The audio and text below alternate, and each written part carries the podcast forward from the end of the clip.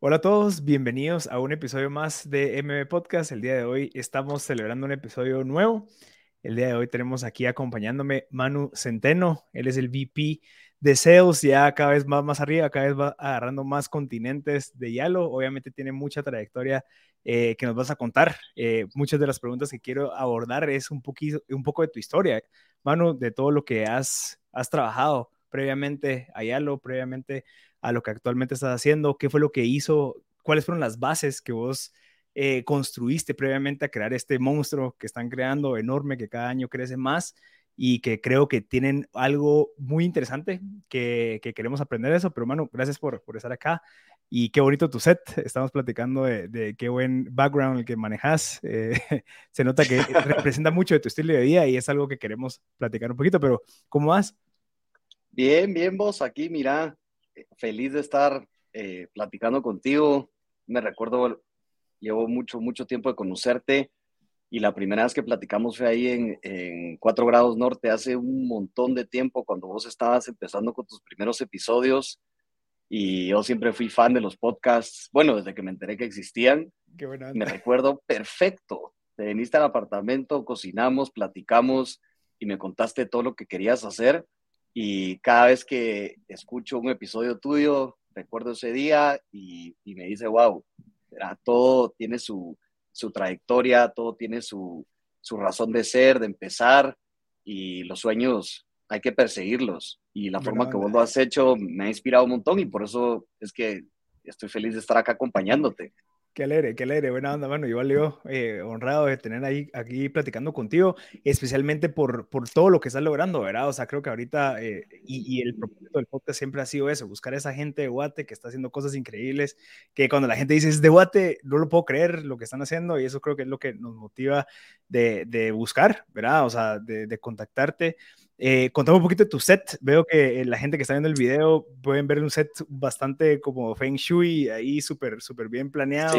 Súper bonito, tenés un gimnasio atrás, se nota que tenés un espacio verde y creo que de lo que te he seguido, de lo que he aprendido de vos, te gusta mucho ese tema de, de estar con los pies en la tierra, súper enfocado y creo que lo representa bastante. Contame un poquito de eso eh, para que aprendamos, ¿verdad? O sea, creo que vos has hecho las cosas diferente con tu socio Javier y creo que es algo que necesitamos nosotros aquí en, en Guate, ¿verdad? Gente que quiere lograr ese salto que ustedes pegaron, eh, que vos pegaste, eh, pero creo que también no solamente fue la idea de negocio que, que, que ustedes empezaron a, generar y a trabajar, sino que es ese mindset. Creo que el mindset que, que vos manejaste realmente, cómo vos comunicas, hemos platicado un par de veces previamente y escucho cómo pensás y es como, ah, ¿cómo, ¿cómo podemos nosotros en Guate, cómo puedo llegar yo a llegar a tener un mindset distinto, que no me dé miedo porque tal vez estamos muy aferrados a la cultura, a la tradición eh, que pues manejamos aquí, ¿verdad? Entonces, contame un poquito de eso, cómo has llegado a eso y puedes poner en contexto, contexto qué crees que fue lo que te llevó a estar donde estás actualmente, que te un montón, estoy seguro, pero para que vayamos agarrando buenas prácticas. Pues mira, no, sé por dónde empezar en verdad, así que voy a tratar de empezar lo más atrás posible. Eh, yo, yo creciendo tuve algunos problemas de salud mental, te diría, y buscando respuestas para sentirme mejor conmigo mismo, eh, terminé en estos eventos de Tony Robbins, cuando tenía cuando, como 21 años. Y él en, eh, lo primero que te dice es, eh, vos tenés que trabajar en, vos, en, en ti, en, en, ti mismo en tres fases. La, primera, lo más fundamental, la base, es el state, tu state, tu, tu energía, tu mindset. Lo segundo es tu historia, tu story. Y lo tercero es tu estrategia. State, story, strategy. ¿Por qué empiezo por ahí? Porque lo que estás viendo aquí encima es mi, de mis pasiones más grandes, que es mantener un buen state, ¿verdad? ¿Qué me ayuda a mí a mantener un buen state? Pues me gusta hacer jardinería, ¿verdad? Mi esposa te lo puede confirmar, Roberta, y te voy a enseñar. Eh, pues yo eh, me, encanta salir en la mañana, regar las plantas, tengo mis hierbas donde me, hago el, té, tengo tomates, tengo papaya, tengo diferentes cactus, tengo unos bananitos que ahorita no están dando todavía, ¿verdad? Y todas estas plantas, digamos, a mí me ayudan a estar en un buen state. También acá arriba tengo una, máquina eh, de hielo. Entonces es una tina mm. que te ah, ayuda, ¿verdad? es nueva. La abrís y eh, tiene como tres meses, ah, ¿verdad? y aquí tengo algunas cosas que me jalan colibrís también, ¿verdad? He ido aprendiendo un poco de albahaca y un sauna también aquí arriba. Wow, wow, no te puedo creer. Entonces, no te lo puedo creer. Esa es parte de mi state, ¿verdad vos? Y te lo digo, yo sé que hay mucha gente allá afuera que está quemada del trabajo o que simplemente trae un, un tema de, salud mental por X o Y razón. Eh, para mí el hacer ejercicio, el estar en la naturaleza, el meterme en agua congelada, el sauna, el meditar, el hacer yoga, el hacer diferentes ejercicios de respiración, eh, el, amanecer temprano, el, salirme un poco de la cafeína para estar un poco más con diferentes infusiones, ni siquiera son test, en verdad. Todas son cosas que me han ayudado a mantener un buen state eh, y a, mantener, a mantenerme eh, más sano de, espíritu, de mente, de cuerpo. Eh, y eso es lo que estás viendo aquí atrás, en verdad. Es, es de mis pasiones más grandes. Qué, qué, increíble. Solo, solo para ahondar un poquito ahí, es, ¿cómo llegaste a esa conclusión? ¿Cómo encontraste que te gustaba, digamos, la jardinería? ¿Cómo, cómo hiciste ese, ese, ese mix de ejercicio, meditación? Eh, asumo que la jardinería lo que te da es presencia, ¿verdad? Estar presente, regar, cortar, quitarle las plantitas eh, que ya están muertas, avanzar, y, y son cosas que parecieran a, a si te veo desde atrás, digo, ala, aquí sin sentido, está perdiendo el tiempo, ¿por qué está haciendo eso? ¿Por qué no está vendiendo? ¿Por qué no está trabajando? ¿Por qué no está pensando o leyendo un libro? Eh, cómo logramos nosotros entender eso y salirnos de ese, esa perspectiva en donde, en donde el state es bien importante, porque vos encontraste la jardinería, tal vez a mí es estar con mi esposa platicando, qué sé yo, o salir a caminar solo, me fascina salir a caminar solo y estar dando vueltas, pensando mil cosas, pero ¿cómo hemos logrado llegar a ese state? ¿Cómo lo encontraste vos? ¿Cuáles son los primeros principios para identificar esa jardinería me hace bien a mí, ese sauna me hace bien a mí para mi state? Porque no sé si va a ser lo mismo para alguien más o para la otra persona. ¿Cómo llegas a ese, cómo encontraste ese state que te beneficia a ti? Mira, me, me encanta la pregunta y, y voy aquí a, a, pensar en voz alta, porque obviamente no todo el mundo puede hacer jardinería o no todo el mundo puede hacer el sauna o el hielo, o, ¿verdad?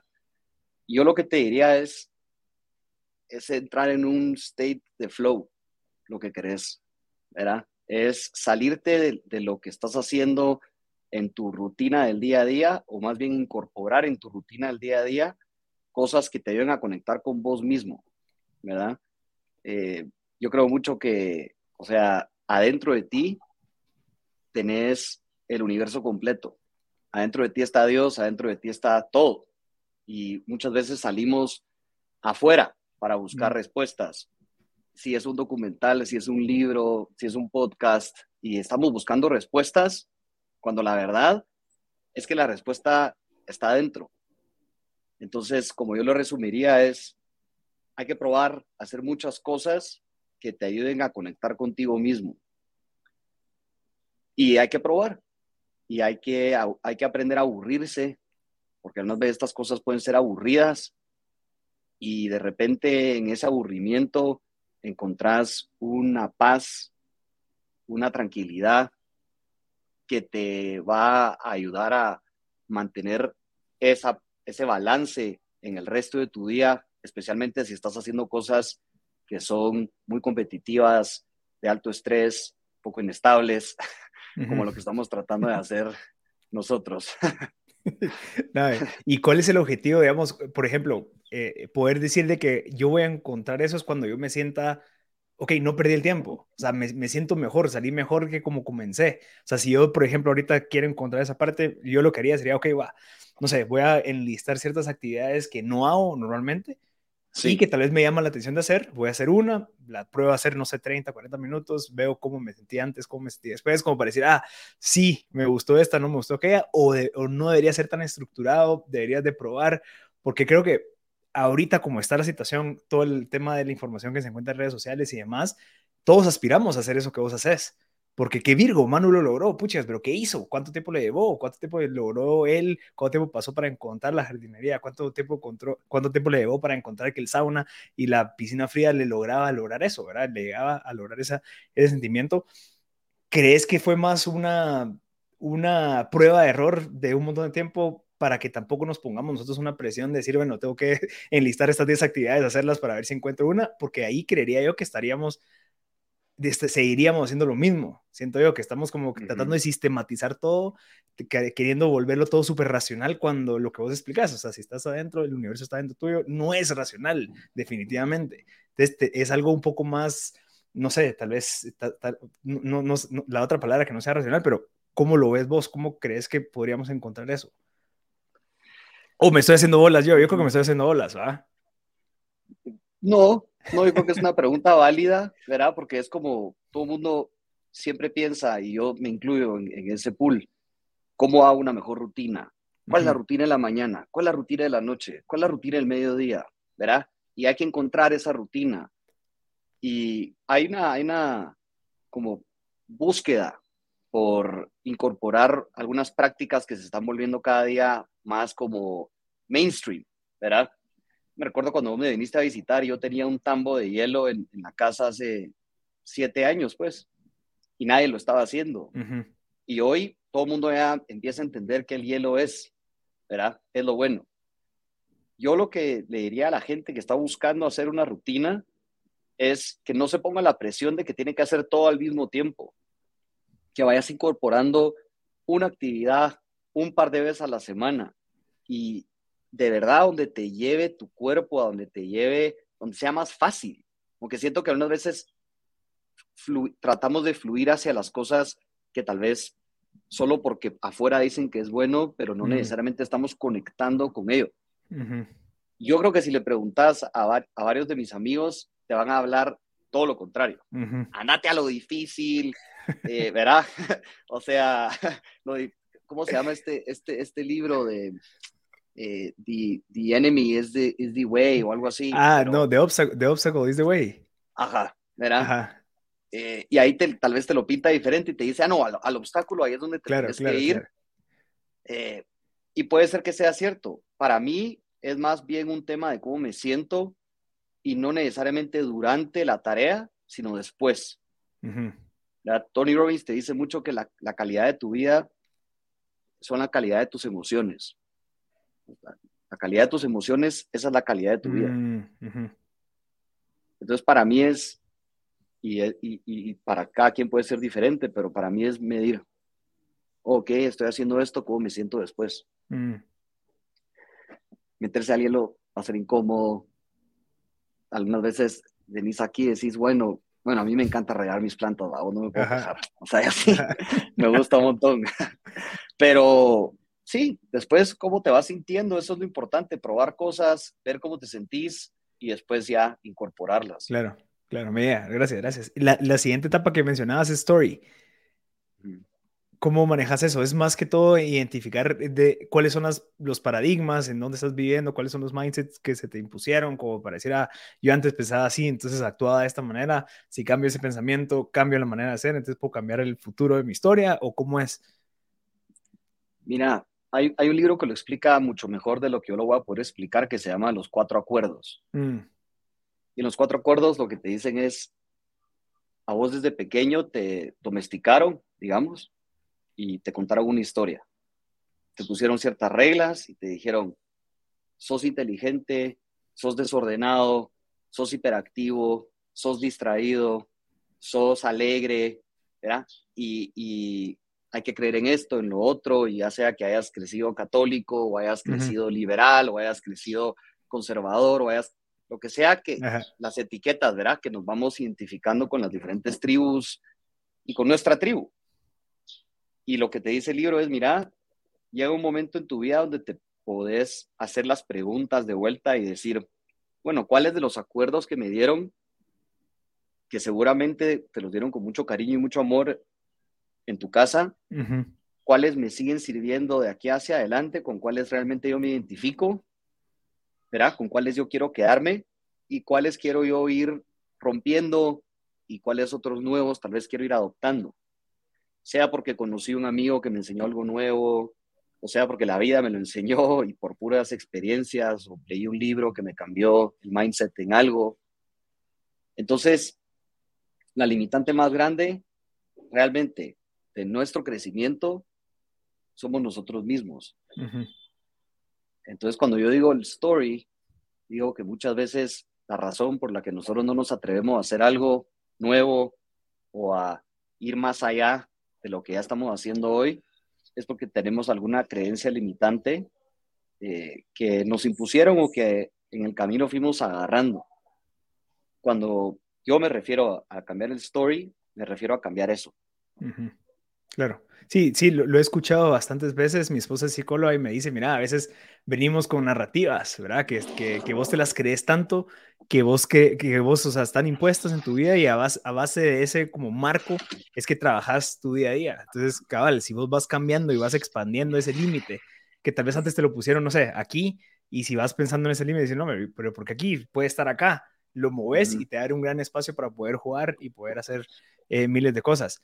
Ahora, la parte de strategy es la que vos aplicás, es la que vos definís como para tu futuro, o es como vos vas a abordar todos esos problemas que, que tenés en tu story y en tu state, o cómo funciona la parte de strategy.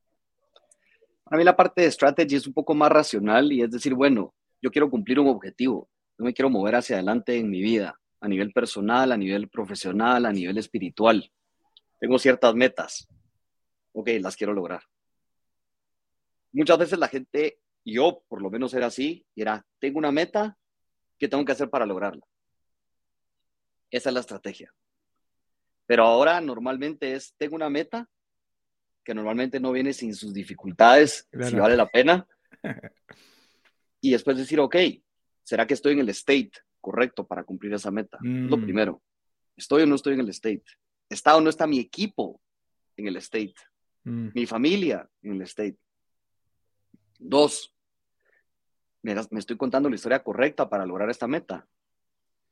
¿Será que me estoy contando una historia de, ¿de qué? ¿Cuál es mi historia? ¿Cuál es la historia que se está contando mi equipo? ¿Cuál es la historia que se está contando mi familia? Y por último, viene la estrategia. Ok, tenemos que hacer estas llamadas, tenemos que hacer este plan, tenemos que tener estos KPIs y ya viene todo lo un poquito más racional. Interesante.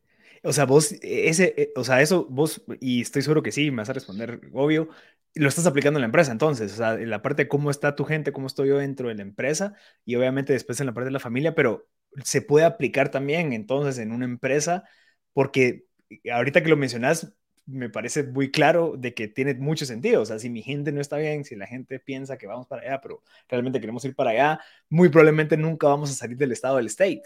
¿verdad? No vamos a poder seguirnos contando la historia de, bueno, cuál va a ser ese storytelling que, que usted lo maneja muy bien para motivar a la gente, decir, bueno, mucha, venimos de aquí, hemos llegado hasta acá y miren lo que nos falta, lo vamos a lograr así, queremos lograr qué, o queremos impactar de esta manera, para luego que toda la parte racional tenga sentido. Vos, ¿cómo, bueno, eh, eh, si quieres avanzamos con la última pregunta de, esta, de este tema, a los 21 años dijiste que conociste a Tony Robbins, encontraste esas tres fases, ahorita tenés 34, 35. 33. 33, cierto. me siento como de 35, la verdad. sí, cada este último año me hizo sentir como de 35. Va, casi 12 años, 12 años aplicando todo esto que te ha llevado ahorita, pues, a tener, no sé, eh, esta empresa que, está creciendo y está rompiendo todos los límites, eh, literalmente disruptieron una industria eh, creo que tu trabajo ha sido fundamental, lo mencionaste en una plática que diste en el Volcano Summit, que estuvo buenísima, de cómo hacer el B2B y el enfoque, y asumo que todo está liderado de tu parte, de la parte de ventas, y lo has hecho muy bien. ¿Cómo fuiste esos 12 años que te llevaron hasta acá? ¿Qué fuiste construyendo en el camino que te han llevado a tener ese state, esa, esa story y ese strategy para estar logrando algo que muchos eh, eh, queremos, ¿verdad? Lograr estar liderando una industria interesantísima. Mira, creo que me estás dando más crédito de lo que me merezco, la verdad, para serte honesto. Eh, no, no, ha, sido, eh, no ha sido, digamos, así para la derecha y para arriba todo. Ha tenido sus, sus, altos, sus bajos. Eh, tal vez para la audiencia que está acá, que se está preguntando, bueno, tal vez cuáles son tres pasos que podemos seguir con nuestros equipos y algo que yo he tratado de repetir en diferentes equipos y tal vez por ahí habrá alguien que ha estado en mis equipos y estoy seguro que lo puede confirmar. Te diría que normalmente hago tres cosas. para lograr el State Story Strategy. El State, lo primero que hago realmente es generar una porra, una porra de equipo. y esa porra es lo que creemos. En esa porra está nuestra historia y lo que realmente creemos. Quien no se identifique con la porra no es parte del futuro del equipo. Porque no, no va a conectar con todo este rollo. Y yo sé que es un rollo, y hay gente ahí afuera diciendo, puta, qué rollo este cerote vos. Qué rollo, o sea, qué rollo, puta, una porra. Ah. o sea, es, mi, es, lo que a mí me ha funcionado. Yo no digo que funcione para todos, pero lo hice en, varias empresas ya, desde vender vegetales, vender equipo médico y ahora vender software. Regresar a la porra y en la porra contás tu historia y tus valores tu historia y tus valores. No tiene que ser una porra difícil de aprenderse, sino tiene que hacer sentido para la gente. Y la porra, puedes regresar a ella y decir, este es mi state y esto es lo que yo creo. Y ahí lo vas viendo en el equipo, quién la va creyendo y quién no. Y solitos, mm. las personas que no se están identificando se van descartando solos. Ellas mismas, ajá. Ellas mismas, este no es mi rollo, mira vos, es, como demasiado alternativo para mí, o yo, no, opero, yo no opero así, y está bien. Lo importante, o más bien dando un paso para atrás, si vos no estás dejando claro que tu cultura no es para todos y solita gente no le está gustando tu cultura, no estás creando una cultura fuerte. Si es para todos, no es para nadie. Mm. Entonces rapidito se va, se va poniendo.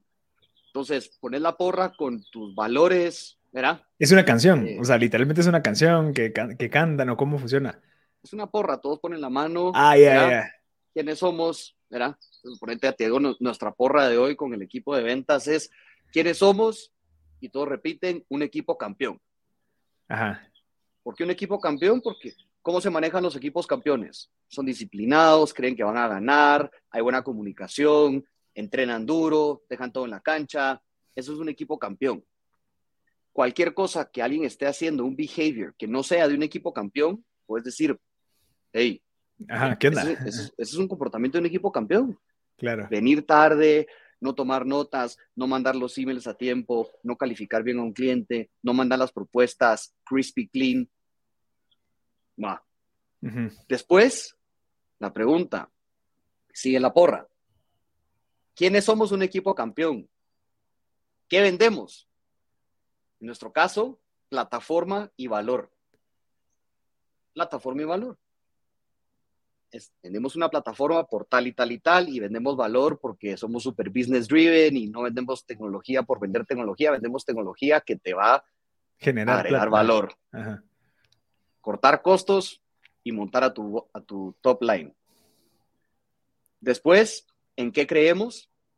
Y ahí vienen nuestros tres valores más importantes en pipeline, que es armar pipeline, en urgencia, que es amper up, el pace que tenemos es bien alto, es bien fuerte, hay un sentido de urgencia fuerte. Y por último, en corazón, que es hacer las cosas con cariño. Entonces, en pipeline, urgencia y corazón. Entonces, cuando hacer las cosas con corazón, buenísimo. Ponerse atención al detalle, ¿verdad? Etcétera, etcétera.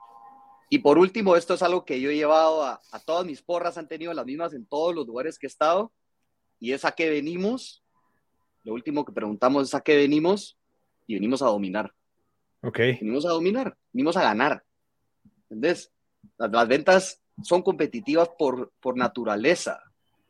No he encontrado yo, puede ser que a alguien le esté funcionando, un equipo de ventas altamente eh, driven y que esté llegando a sus metas y que esté crushing the competition, que no sea competitivo. Mm. Entonces es el mindset de, bueno, yo vine porque vine a ganar, no vine a participar, no vine a, a, pasar a ganar. Ajá. Y eso también descarta. Vos? Sucede ahora, Marcel, que tenés equipos de venta y entrando un poco más al tema de ventas, donde el que exista los resultados del equipo y estén expuestos de, de forma pública puede herir los sentimientos de alguien. Ya no, yo lo he visto en el mercado, pasa cada día más, es una tendencia y es un grave error. Es un grave error. Exponerlos o que se molesten. ah, no ponerlos. No, ponerlos, tolerar esa, ese tipo de mindset, claro. de cultura donde tenés un equipo que no quiera, digamos, brillar en público, ¿verdad? Y te doy el ejemplo, cuando yo estaba metido en retail y, lo, y ayudé a varios amigos a hacer esto, solo si tú tienes tiendas de retail, solo con que pongan los resultados de la tienda en la cocina, te suben las ventas 10 a 15%. Si lo haces de forma mensual, te sube menos que si lo haces de forma semanal, mm. que si lo haces de forma diaria. Si a eso le agregas un incentivo público, donde, bueno, el que termine mejor la semana se ganó un almuerzo, se ganó una pizza, te sube todavía más por el reconocimiento público. Y solita la gente que no aguanta esos ambientes donde son un poco más competitivos, no está. y, y, eso creo yo que es parte de lo que hace a los grandes equipos de venta y es, se parecen más como a un, a un sports team, a un equipo, digamos, de, de un deporte de, de, grupo, que a una familia. ¿Verdad? De nuevo, ese es no, tiene sentido. o sea, la diferencia entre un, equipo de, de, de, foot con una familia es que tal vez la familia tolera. Ah, no, no importa, déjalo porque él es así. Entonces no importa, sí, pero es de familia, entonces mantengámoslo. Y un Sporting, apuro tú, va a salir porque va a destacar el siguiente, va a destacar el siguiente si este no rinde bien. Entonces automáticamente se, se, sale, ¿verdad? O sea, automáticamente, mira, estás en lo último, brother, vas a seguir, vas a querer cambiarte fácilmente, objetivamente, puedes ver, según los resultados, quién sigue y quién se va. Interesante. Mira, te iba a preguntar, ¿en ¿qué pasa cuando vos, por ejemplo, en una situación que nos encontramos muchos, ¿verdad? Estamos, yo estoy en la empresa familiar, estamos liderando, la cultura no es la cultura que vos estás mencionando, tal vez te creería yo, por tal vez mi, mi ignorancia, es empezar una empresa con una cultura así es más sencillo que montarte en una empresa que no tiene una cultura y crear una cultura de esta manera. ¿Cómo y qué recomendarías vos para, o creo que vos lo manejaste en, la, empresa de, de, suministros médicos, o sea, no sé si ya manejar una cultura así como la que llegaste vos a implementar con tu hermano, si no estoy mal. ¿Qué fue ese, cómo hicieron ese cambio? ¿Cómo hicieron, cuánto, fue esa curva de aprendizaje, ese dolor de cambio? Eh, ¿Cuánto les costó? Eh, y qué aprendiste de esa implementación que ahorita pues alguien como, como muchos de los que estamos escuchando y a mí personalmente me serviría porque yo tengo el mismo reto. Yo vengo de hablar con gente como vos en donde estamos corriendo todo el tiempo, tenemos metas, queremos comernos al mundo, pero te volteas a ver y no todos tienen esa, no tienen, no todos tienen esa hambre, pero tienen un montón de experiencia que es valiosa para la industria. Entonces, no sé si valoro experiencia, actitud, este tipo de pensamiento alternativo, ¿cómo lo pongo en el mapa? Y digo, ah, la madre, eh, puchigas, quiero contratar un montón de patojos que vengan y que vengan aquí a renovar, pero el problema es de que perdería la experiencia, que me va a costar mucho agarrarla. Entonces, ¿cuál fue esa estrategia que vos implementaste para poder aplicar eso en una empresa que ya lleva bastante tiempo y que vos viniste como a innovar en ese sentido? Mira, es un tema que, que he pensado mucho, ¿verdad? Por la propia experiencia que he tenido, y después platicando con varios amigos que están haciendo cosas increíbles en las empresas donde están y son verdaderos intrapreneurs, muchos de ellos mis clientes. Yo he visto gente que está haciendo cambios increíbles en empresas como CBC, como Coppel, como Farmacias del Ahorro, em, que son empresas de miles de miles de personas y que están haciendo cambios culturales muy fuertes. Y te diría que lo dividiría en dos. Uno es people, personas, y lo segundo es procesos, procesos. Lo fundamental son las personas, esa es tu base. Las personas no pueden ser todas nuevas, que vengan con la mejor actitud del mundo y que no sepan nada, y definitivamente no va a ser el mismo equipo que te que traes hoy creo que lo primero que hay que hacer con las personas, en mi opinión, es ser extremadamente claros, transparentes, honestos en cuáles son las expectativas nuevas. Setear un nuevo estándar. Miren, mucha, el estándar estaba acá, ahora está acá. Esto es lo nuevo que se espera. Estos son los behaviors que se toleran, los behaviors que no se toleran. Regreso a Tony Robbins, de verdad, porque es mi gran maestro. Y te dice, you get what you tolerate. You get what you tolerate. Punto. Voy a cerrar acá que están aspirando adentro. No, no se escucha, no se escucha. Cualquier cosa. Ah, ok. Tranquilo. Pues mira. You get what you tolerate. You get what you tolerate. Entonces, vos como líder seteas el paso, seteas lo que se tolera y lo que no se tolera. Y, ahí lo vas a tener solo dos opciones. Despedir y contratar. Y eso es lo que va a drivear la cultura de gente. ¿A quién contratás? ¿A quién promoves? ¿Y a quién despedís? Eso es. Entonces, para mí ese es el primer paso y es sentarse con la gente, tener conversaciones muy honestas. Eh, yo aprendí una técnica de sapos, que lo que hacían era, te contrataban y cuando ya empezabas a trabajar al mes te ofrecían seis meses de salario. Te decían, aquí hay seis meses. Puedes agarrarlo irte. O puedes quedarte. Hoy en Yalo no lo hago, pero lo hice en el pasado y me funcionó muy bien. Siempre había más de alguna persona que se iba y era que aquella forma como de filtrar y decir, aquí hay un gran compromiso. Mm. Porque la gente ve y, viene, y ve que viene el cambio y dice, wow, no es fácil cambiar. Ah, ok, pero tenías una razón. O sea, era, vamos a hacer este cambio, tenés seis meses para, para irte o quedarte con este salario que te está dando. ¿O qué? Solo así. va a haber un cambio, mm. eso es lo que se espera, va a ser mucho más duro, se esperan horarios más largos o se esperan mejores ventas por persona o se espera que se sigan estos procesos, se espera esta actitud, se espera este mindset. No es para todos, esto claro, no es, no es para todos, pero y si no es para ti está bien, aquí hay seis meses, porque hay veces la gente no se va porque no tiene a dónde irse. Y cuando le haces esa seguridad a la gente, se atreven a irse y te están haciendo un favor. Mm. ¿Verdad? Entonces, esa es la parte de, de, people, digamos, y creo que tiene que haber un proceso encima de eso de entrenamiento constante para el cambio cultural y el cambio de skill set que necesitas. Porque al final la gente la vas a medir por actitud y por aptitud.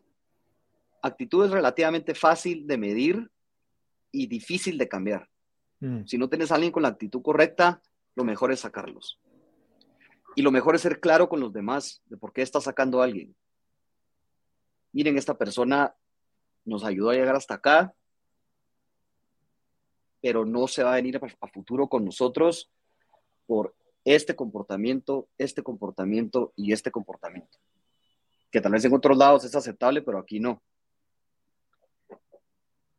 Y yo recomiendo mucho medir la temperatura de la gente que se está saliendo para ver si estaba clara de por qué está saliendo. Mm, no hay nada peor, creo yo, para la cultura que tener gente que se está yendo y que no sabe por qué se está yendo.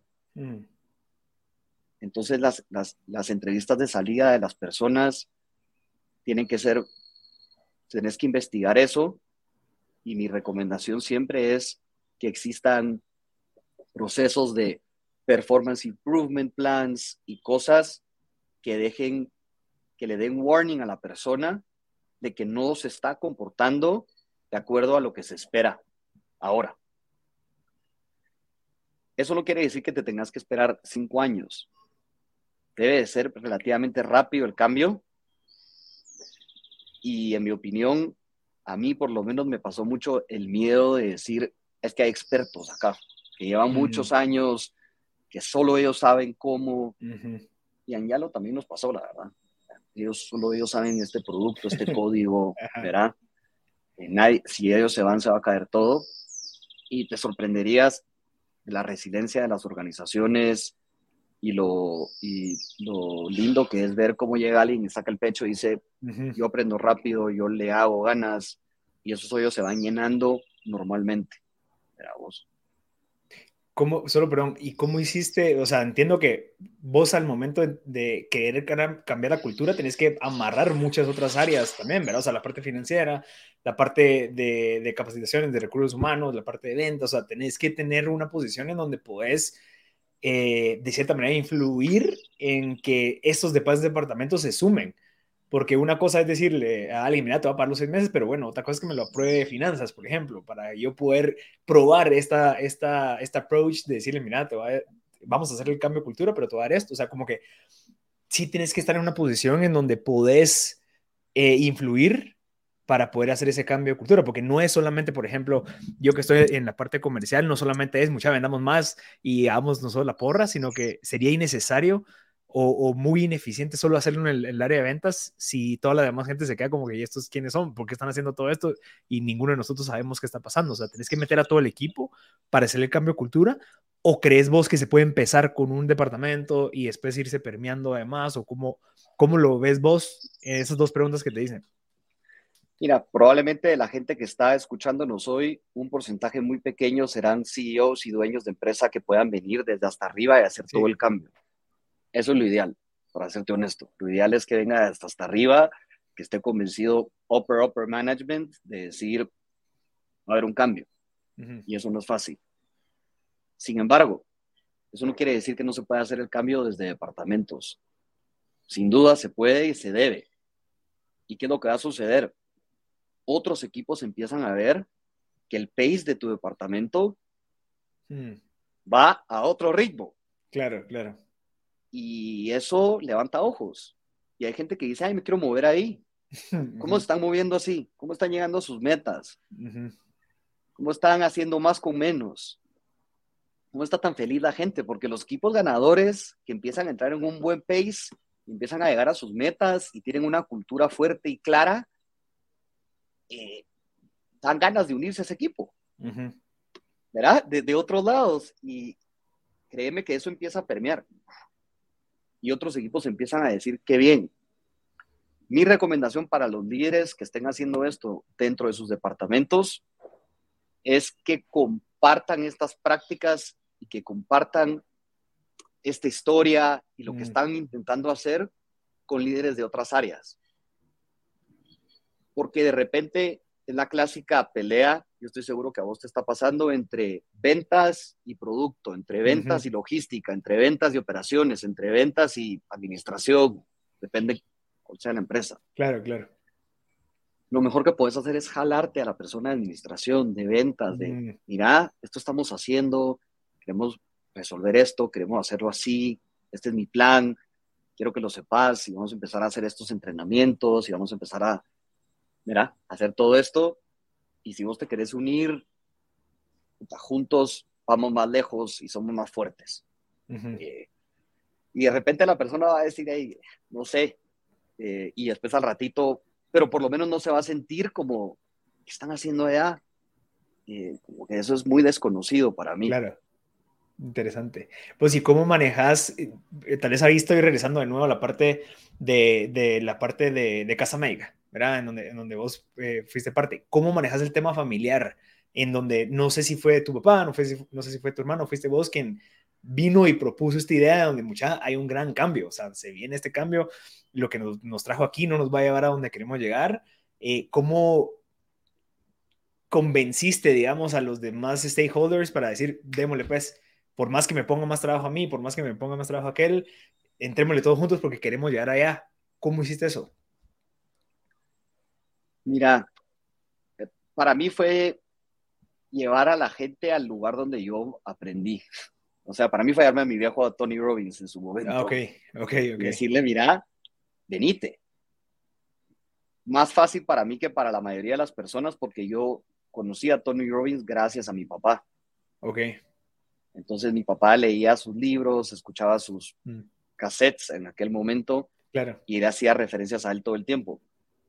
Entonces, yo cuando regresé y fui a un tema de él, de, le dije, mira, tenés que venirte. Y nos fuimos juntos. y con los años nos fuimos llevando gente de la empresa también. Mm. Entonces, yo sí creo fuertemente, y no, no estoy diciendo que así sea siempre, pero la mayoría de seres humanos tienen ganas de estar en un mejor lugar, de estar mejor, de, sentirse mejor con ellos, con su familia. Y si vos le das la oportunidad a la gente de conectar el, el estar mejor a nivel personal con estar mejor a nivel empresarial, creo que una muy buena parte de la gente está abierta a explorar esa avenida. Entonces, los cambios que se hicieron allá, y, creo que también en Yalo ha sido similar, ha sido solo ser bien transparente con las personas de cuáles son las motivaciones, las creencias, el journey, y compartir el journey con, con la gente que está trabajando contigo todos los días. En lugar de solo como, ahora las cosas van a ser así, porque yo digo, es más un tema de, mira, acércate a esta ventana, mira lo que, lo que descubrí, mira qué chingón, te, te apuntas a hacer algo así, te apuntas al viaje, pues, como que a, montarnos en este viaje juntos. Y ahí mismo te vas a dar cuenta quiénes sí y quiénes no se quieren apuntar a un viaje de ese estilo. Eh, y ahí mismo vos tenés que definir si estás en la organización o no, correcta.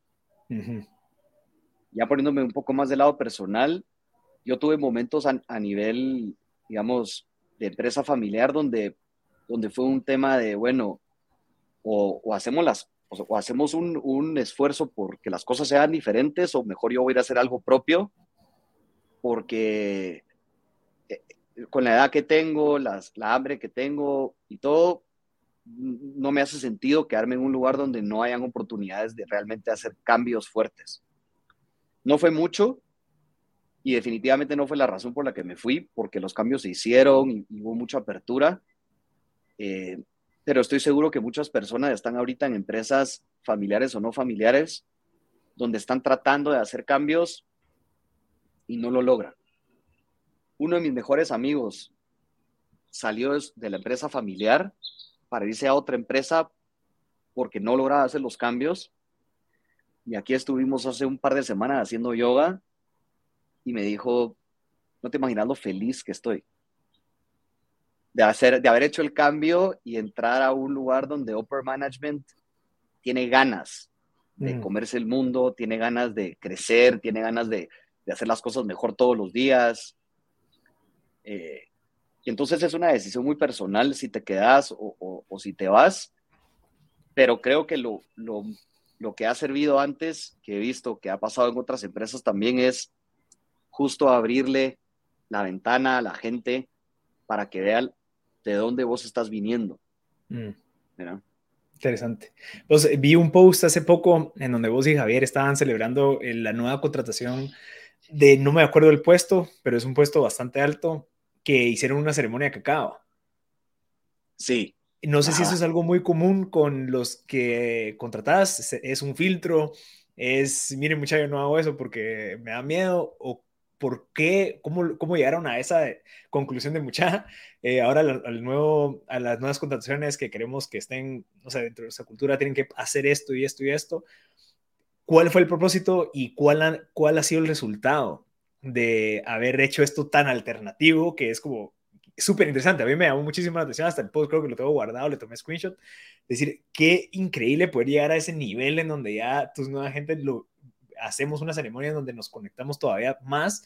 O sea, estás muy enfocado en la parte del ser, que es lo, que, yo, lo que yo veo, que hace que destaques en cualquier otra empresa, ¿verdad? No te contrato, va nada, aquí está tus capítulos de escribir de puesto y, brother, lo tienes que lograr y si no lo logras, pues te, te, doy tres meses y si no, pues vemos qué pasa.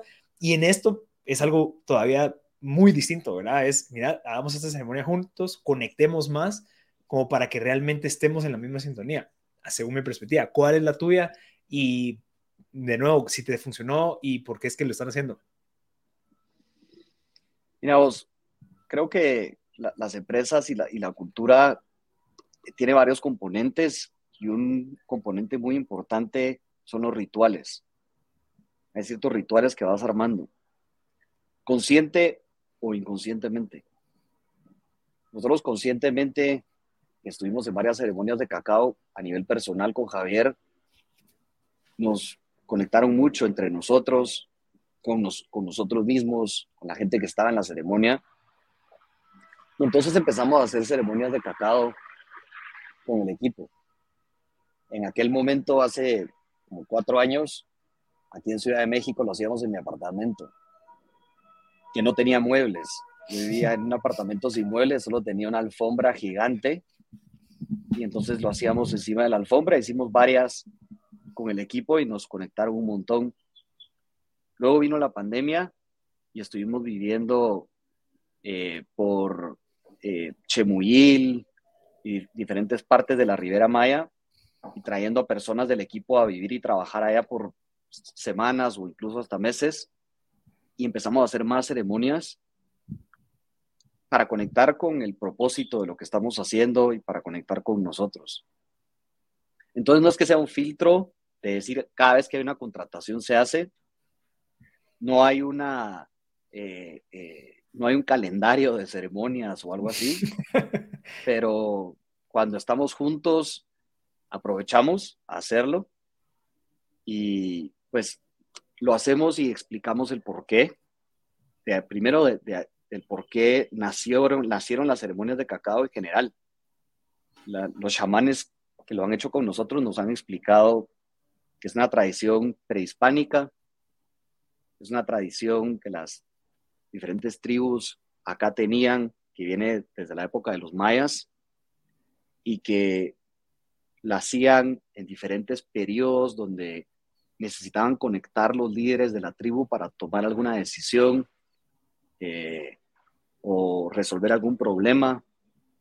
Y entonces se sentaban en círculo con el fuego en el centro, calentaban el cacao, se lo tomaban, cada quien compartía su forma de ver el, problema, el asunto, y ahí se resolvía. Y con nosotros es, es bastante similar. Nos sentamos, tratamos de poner fuego, tratamos de poner una intención, Después la gente se abre de lo que está pasando en su vida, de lo que quiere lograr, de por qué está acá. Nosotros nos abrimos, decimos qué es lo que estamos tratando de hacer al final. Y Javier, la verdad, tiene un propósito súper fuerte para la empresa. Él setió una dirección que va mucho más allá de un crecimiento profesional, mucho más allá de hacer dinero, eh, y realmente conecta con el bienestar de toda nuestra región, ese propósito. Eh, cuando Javier me jaló al, equipo y cuando hice la inversión en Yalo, no lo hice pensando en voy a hacer plata. The next. La verdad. Nunca, yo no, no tenía nada de ese entendimiento. Lo que realmente me convenció fue cuando él me dijo, mira, el 70%, 80% de la economía de nuestros países sigue dependiendo de industrias muy tradicionales.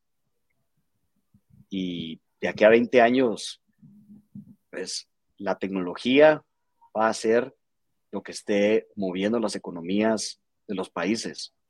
Y en nuestra región no hay, no hay demasiadas historias de casos de éxito de empresas de tecnología. Estamos adoptando tecnología de otros lados, pero no estamos exportando tecnología. Y de verdad no hay una razón para que eso siga así. No tiene que seguir así, porque tenemos el talento en nuestros países para lograrlo. La gente es muy buena, hay buenos ingenieros, hay gente con hambre de clase mundial. Porque tenemos hoy por hoy, por la globalización, una oportunidad de vender afuera de Guatemala venderle al mundo algo que nosotros hagamos y porque tenemos las ganas. Entonces, se trata de mucho más que construir una empresa de tecnología, se trata de cambiar una narrativa de una región y que eso tenga unos efectos secundarios donde más gente se siente inspirada para construir tecnología, y entrarle a, a, esta nueva parte de la economía que seguramente jugará un papel increíblemente importante para el crecimiento y el desarrollo de nuestra región en, los, en, en este siguiente ciclo económico, ¿verdad? Cuando él, cuando él me lo pintó así, eso fue lo que me hizo conectar a mí y, y venirme cuando éramos 10 personas en el equipo. Y hoy que somos más de 250 personas, sigue siendo el mismo propósito y en estas ceremonias se habla de ese propósito cuando contratamos personas y les pedimos que se unan. Ese es el propósito. Ese post que viste es de Phil Sebok, que es el CRO de Yalo. Es mi jefe, es el que está liderando todo el go-to-market adentro de Yalo. Es una persona que viene con 20 años de experiencia de vender software, que construyó negocios que son ejemplares en la región de tecnología. Recientemente lideró uno de los equipos más productivos de Salesforce en la región. Y estoy seguro que él se unió por eso, por lo que estamos tratando de hacer como empresa y no por un salario más. Y cuando empezás a jalar leadership, especialmente leadership, porque por ahí empieza todo, que se conecte con ese propósito y además se conecte con la idea de que puede ganar y, que es posible, en, encontrás una sinergia y una magia eh, que te ayuda, en mi opinión, a moverte mucho más rápido, a moverte de forma conectada, a ser más intencional con lo que estás haciendo, atraer más gente que se conecte con esa idea y hacer amistades también. O sea, hay mucha gente dentro de lo que son mis brothers. Para mi boda ahora, nuestra boda con Roberta, invité varias personas de Yalo que están y varias personas que ya no están, que se vinieron y yo les digo, pasaron a mejor vida. Están ahora en, grandes, en otras grandes empresas eh, más establecidas y son amigos de verdad. Y eso es lindo, pues, o sea, poder combinar esas dos cosas te hace tener una vida más rica en todo sentido. Interesantísimo. Pues, ¿cómo, ¿cómo llegaste al mindset de aceptar, en este caso, tener un jefe? Vos que sos parte de los, los inversionistas, de, de, la parte de la junta de, de accionistas, ¿cómo, qué, ¿a qué nivel de madurez tenés que llegar como decir, bueno, yo voy a contratar a alguien que me va a liderar a mí, yo le voy a tener que rendir cuentas, ¿Cómo, ¿Cómo nos recomiendas a nosotros llegar a esa madurez de poder decir, sí, démosle? O sea, por el bien de la empresa necesito a alguien que nos guíe porque yo, yo puedo llegar a Y, pero aquel puede llegar a X, donde sea. ¿verdad? ¿Cómo lo ves y cómo, cómo nos recomiendas a nosotros llegar a ese tipo como de mindset de todo tiene un sentido, nada es personal, todo es eh, eh, de cierta manera como que por el bienestar de esto que estamos creando? Pues creo que ya lo dijiste vos ahorita. o sea, copy-paste lo que vos acabas de decir. O sea, es, es volverte a preguntar por qué estoy acá. O sea, ¿por qué estoy acá? Y para mí estoy acá, estoy empezando una carrera en tecnología, apenas acabo de empezar, así. Sí, cinco minutos. y tengo una carrera, en mi opinión, por delante muy, muy amplia. ¿Qué tan ¿qué tanto quiero yo aprender de las personas que son best in class? Mm. Para poder acelerar mi propia carrera y sobre todas las cosas por el bienestar de la empresa. Mm. Entonces, yo, aprendí, yo he tenido varios jefes y he aprendido mucho, mucho de ellos y de ellas. He tenido también, la última jefe que tuvimos fue Carla Berman, que lideraba mm. una buena parte de Google. Ahora Phil, y te puedo decir, no hay nada más gratificante que aprender de un buen mentor que haya pasado por algo así. Definitivamente, no sos el héroe de la película, de mm. decir yo voy a llevar todo. Y eso es algo bueno. Eso es algo buenísimo. Porque te toca aprender realmente con personas que han hecho las cosas antes que vos. y aprender las cosas que querés copiar, que no querés copiar. Para mí fue una decisión muy fácil y fue decir, men, necesitamos acelerar, pues. aquí, no, aquí no venimos a, jugar, venimos a ganar. ¿Quién nos va a llevar? ¿Quién ya ha hecho esto antes? ¿Quién nos puede compartir lo mejor de lo mejor?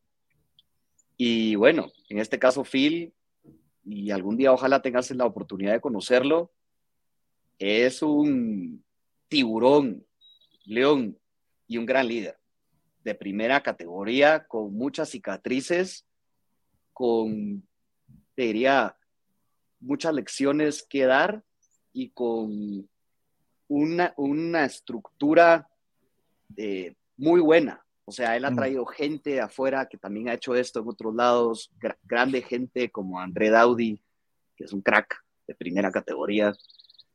Y después su forma de llevar el equipo es otro nivel de madurez, ¿me? O sea, lo ves y decís, yo quiero estar ahí.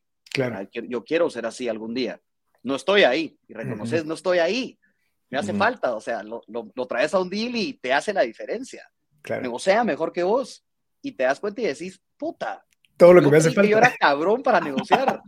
y este cerote es un conversational wizard. Ah, Lo framea diferente. Tiene, tiene los tips.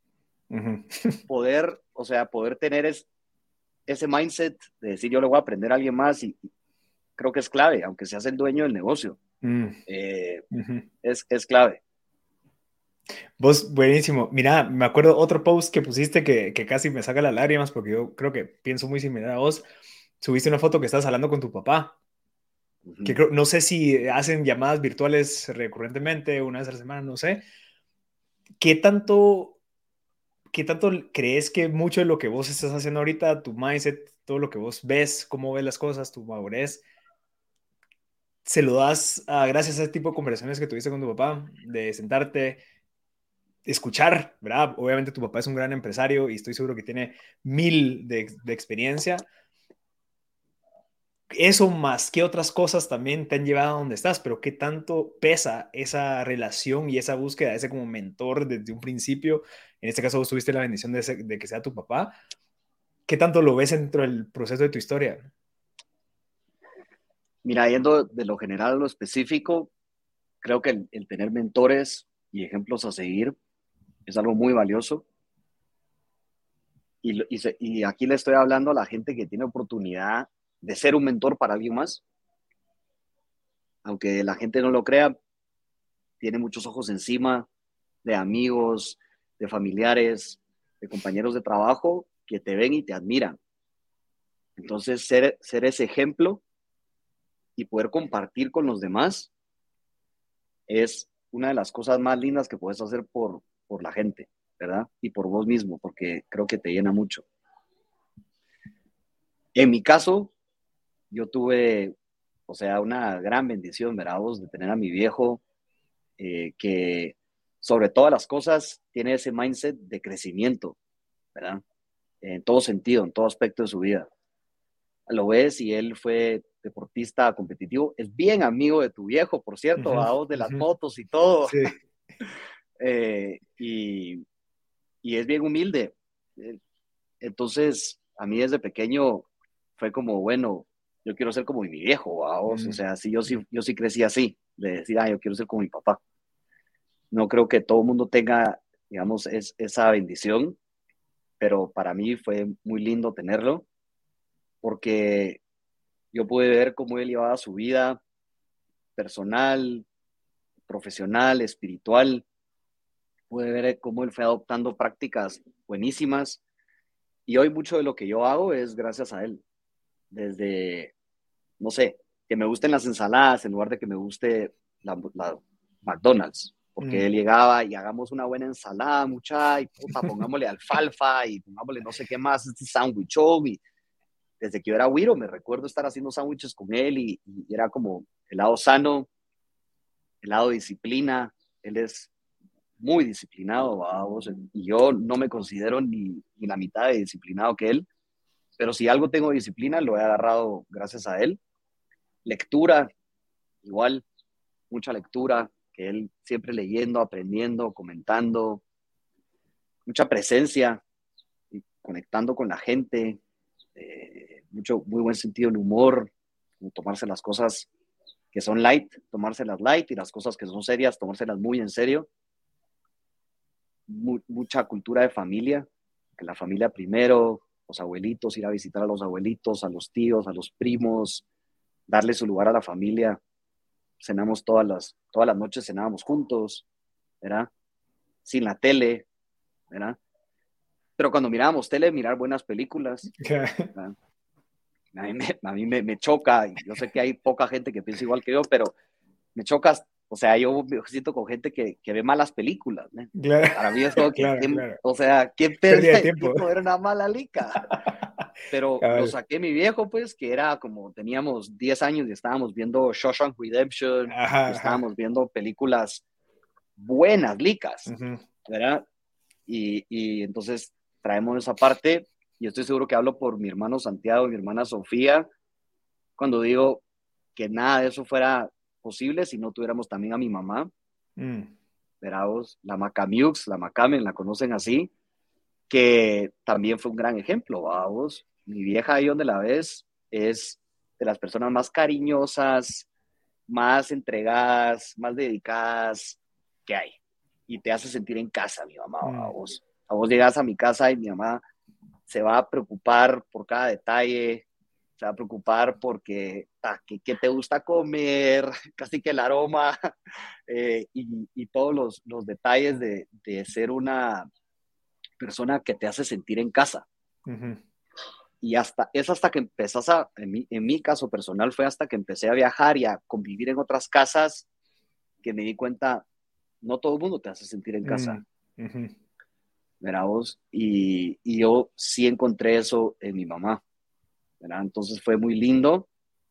Y para cerrar el cuento, fue súper lindo cuando conocí a mi esposa Roberta y me invitaron a su casa y vi que su papá era como copiado a mi papá, pero para una familia brasileña eh, que se llama Víctor, el, señor don Víctor y doña Bebela, que es como ver a mi mamá, pero en Brasil.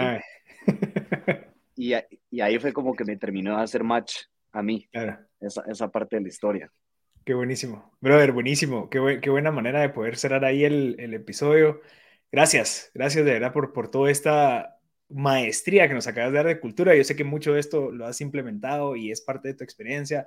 No sos alguien sumamente teórico, estoy seguro que mucho de lo que me mencionaste es puro práctico y tenés las, las cicatrices para, para mencionarlo cómo la gente te puede contactar si quieren, pues, echarse un cafecito contigo. Mira, estoy en México, quiero platicar con vos. No sé, quiero que implementen Yalo en mi empresa. ¿Cómo se pueden contactar contigo? ¿Cuál es la mejor vía? LinkedIn. LinkedIn, como Manu Centeno. Ajá, como Manu Centeno. Eh, ahí me pueden, pueden buscar eh, y platicamos. Y, sí. y, a vos ya te dije que tenés invitación abierta. Sí. Sí, Voy a ser papá ahora, ¿verdad vos? ¿Vos vas a ser papá también? esperando. No te creo, felicidades, felicidades. ¿Cómo te sentís? Loco. Emocionado y, cagado. Cagado, sí, sí, sí, es, es, una, es una cosa así de emociones, ¿verdad? que nada. Feliz. No, la verdad, feliz. Eh, y entonces, eh, ahí te voy a llamar otro día para que nos des un masterclass de, de bebés, porque yo sé que vos estás en eso también. Mi hermana, mi hermana, pero yo, yo estoy haciendo sus cursos. Pero sí, bro, qué buena onda, qué buena noticia. Felicidades. Sí, ah, tiempo, la foto que vos tenés en WhatsApp. Ah, es mi es tu sobrino. ah, por eso, es tu bebé. Sí, sí. Ah, por eso, pues. Pero tiene cuatro meses, pues. Tiene, por eso mismo, pero, tío. por eso mismo me tenés que enseñar ahorita que lo tenés ah, fresco. está bueno, está bueno, con gusto. Bro. Igual, como te mencionaba, mi hermana tiene unos cursos de para dormirlos. Yo he aplicado mucho de lo que ella me enseña, porque es un coach. No, Karima, que es la otra. Ah. La grande. Ah, Ajá, súper. Sí. Hombre, hombre, de verdad. Qué cae risa. Porque yo estoy preocupado por el sueño. Sí, se va a venir, se va a venir, pero qué alegre. ¿Cuánto, cuánto, cuánto le falta? Está para el 1 de septiembre. Ah, bueno, todavía te chance. Sí, sí, sí. Daniel. Daniel Héctor Centeno Vasconcelos. Ya, Héctor como tu papá. Y como mi abuelo también. Ya, como tu abuelo, nada. Qué buena onda, qué buena onda. Sí, sí, qué sí. buena onda, felicidades vos, pero qué buena onda y gracias vos por tu tiempo, súper, súper, súper agradable esta conversación y de verdad estoy seguro que le va a ayudar muchísimo a la gente. Una última, una última pregunta, ¿qué libro estás leyendo vos actualmente? ¿Qué, te estás nutriendo ahorita por todos estos retos que se vienen? ¿Qué herramientas has utilizado para ir mejorando día a día? Mira, yo regreso a los mismos dos libros. A nivel personal, los cuatro acuerdos, lo leo y lo releo. Y a nivel profesional, Amper Up. Amper Up. Amper Up. Ah, va. Amp de general amplificar. Amp, eh, Amp como de, de Amped. Sí, sí, a lo Sí, by, by ¿quién es? By Racing Expectation. Ah, sí, buenísimo. Lo voy a apuntar ahí en el, en el copy para que la Mara lo pueda descargar. Buenísimo, Manu. Gracias. Eh, qué alegre, bro. Ya era hora y espero que tal vez en un año vamos a ver dónde estás. Si estás en India, si estás en Brasil, si estás en Rusia conquistando nuevos mercados. Va, va a estar interesante ese crecimiento. Ahí te voy a compartir unas fotos. Voy, en un par de días voy para Nigeria. Estamos ahí con la embotelladora más grande de África que se llama wow. Y por búsqueda es el único cliente que tenemos en África. Tenemos toda la, la gana, el hambre de, crecer el equipo allá ahora. Wow, Así que me lleva a nuevos rumbos. Qué increíble, qué increíble. Te voy a estar contando. Va, listo, Master, qué buena onda. Gracias por el tiempo y, y, espero que podamos seguir platicando. A la gente que se quedó hasta el final, por favor, no duden en compartir este episodio. Estoy seguro que les puede servir muchísimo a mucha gente de cómo empezar a, a crear este tipo de alternativas culturales que es sumamente necesario para una empresa y poderla llevar al nivel que uno desea. Yo soy Marcel Barascut y nos vemos en el próximo episodio. Muchas gracias. Órale, Manu. Gracias. Marcel. Abrazo. Igualmente. Bye.